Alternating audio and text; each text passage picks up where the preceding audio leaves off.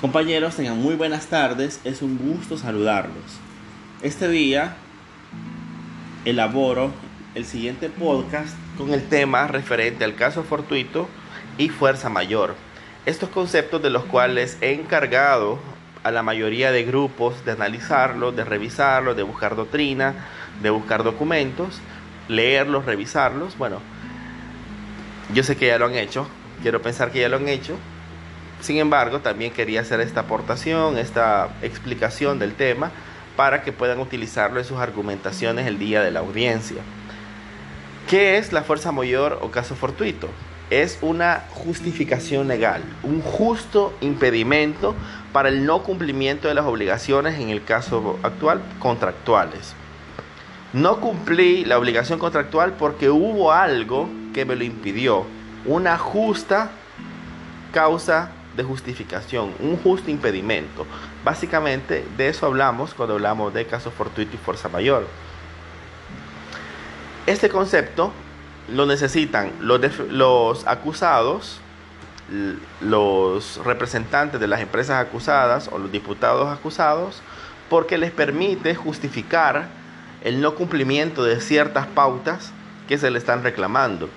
Lo necesita conocer los demandantes porque debe saber cómo interpretar la figura jurídica de fuerza mayor o caso fortuito. Y lo deben de conocer los árbitros porque en base, en parte a esta argumentación, decidirán y lo aplicarán. Así que vamos a la explicación.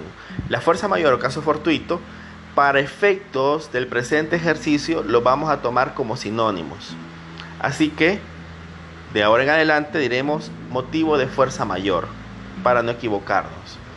La fuerza mayor es un acontecimiento natural o un hecho que sucede y que es inevitable y sobre todo insuperable. Es decir, hay una situación que supera las condiciones naturales de los contratantes que impide el cumplimiento de una obligación específica. Por ejemplo, en el caso de un hecho natural, hablamos de una entrega de una mercancía en una zona del país que ha sido devastada por una onda tropical. Es decir, las carreteras están inundadas, hay imposible el paso, dos puentes se han caído en la, en la red vial, entonces se detienen las operaciones comerciales y aduaneras, precisamente porque no puede transportarse los camiones de un lugar a otro. En ese sentido, obviamente no hay una voluntad de incumplir la obligación de parte del, del contratante. Simple y sencillamente hay un acontecimiento natural que le supera, que no puede traspasar, que de manera fortuita acontece y que por ende no se puede superar y retrasa el cumplimiento de la obligación. Claro, no va a llegar en la fecha pactada por esa situación. En ese caso, estamos hablando de un motivo de fuerza mayor, un justo impedimento, una causa de justificación para no cumplir con la obligación contractual. ¿Qué significaría esto? Que al menos durante los días que estuvo parado el tránsito en ese país, si fueron seis días, ocho días, sería natural que la entrega pactada para el 1 de junio, para este día, se retrase 8 o 10 días por la nueva incorporación de los, de los medios de transporte, por la recuperación del sistema, etc. Claro, un tiempo prudencial, pero ahí habría causa de justificación. En ese punto la ley tampoco es inhumana y es una calculadora exacta, sino que la ley también otorga ese beneficio de la duda, ese justo impedimento para que se puedan justificar aquellos sucesos insuperables. La fuerza mayor se configura a partir de acontecimientos ajenos a la voluntad.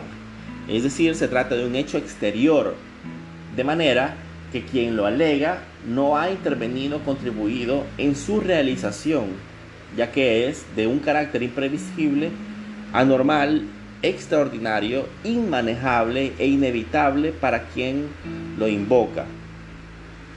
En ese sentido, la situación que impide el cumplimiento de la obligación no debe estar sujeta a la voluntad de las partes contratantes, sino que debe ser un hecho externo, un hecho natural, un suceso, un acontecimiento natural o un acontecimiento, hechos humanos que salen del control. Por ejemplo, un choque.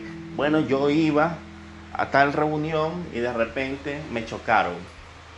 Arruinaron mi motor de mi carro, tuve que pedir una grúa, por eso no pude venir a las 8 de la mañana, sino hasta esta hora, las 11 y media. Eso sale del control. Ese es un motivo de fuerza mayor, algo que salió de la esfera de mi voluntad, de la esfera de mis actos, sino como un acontecimiento externo que me supera.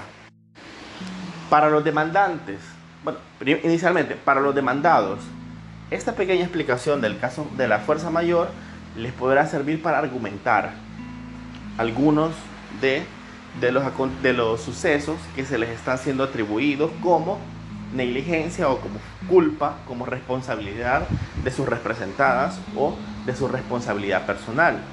Para los demandantes, ojo, hay que tener en cuenta todos aquellos elementos que sí están bajo el control de los demandados y aquellos que no, para ver cómo van a argumentar y ver si su fundamento es fuerte, se, se ampara al concepto de fuerza mayor y si no, contradecirlos.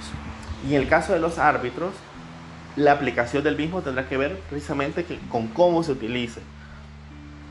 Uno, para ser ecuánime, para no cargar del todo a alguien que no tiene responsabilidad porque fue superado por una circunstancia externa. Y dos, para no exculpar eh, solo porque sucedió una desgracia y que pese a la desgracia, eh, la parte demandada pudo tener cierto tiempo de negligencia para actuar. Entonces, a los tres les sirve este concepto para sus argumentaciones en la audiencia que serán las próximas semanas. Así que revisarlo, pueden leer doctrina también. Van a, hacer, van a ver por ahí alguna diferenciación entre el caso fortuito y fuerza mayor, pero para efectos de nuestra audiencia y de este ejercicio, lo hemos resumido en caso de fuerza mayor, porque son dos conceptos muy similares. Así que revisen este podcast. Pueden revisar por ahí alguna doctrina externa. Y nada, nos seguimos escuchando a partir de los mensajes WhatsApp. Voy ahora a hablar con los demandados, que yo creo que ya todos han completado su demanda. Así que esperen mi mensaje en esos días para la contrademanda. Creo que solo hay un grupo que ya hizo la contrademanda y ya está básicamente concluida. Los otros dos nos falta hacer ese seguimiento. Así que nada, feliz tarde, un gusto.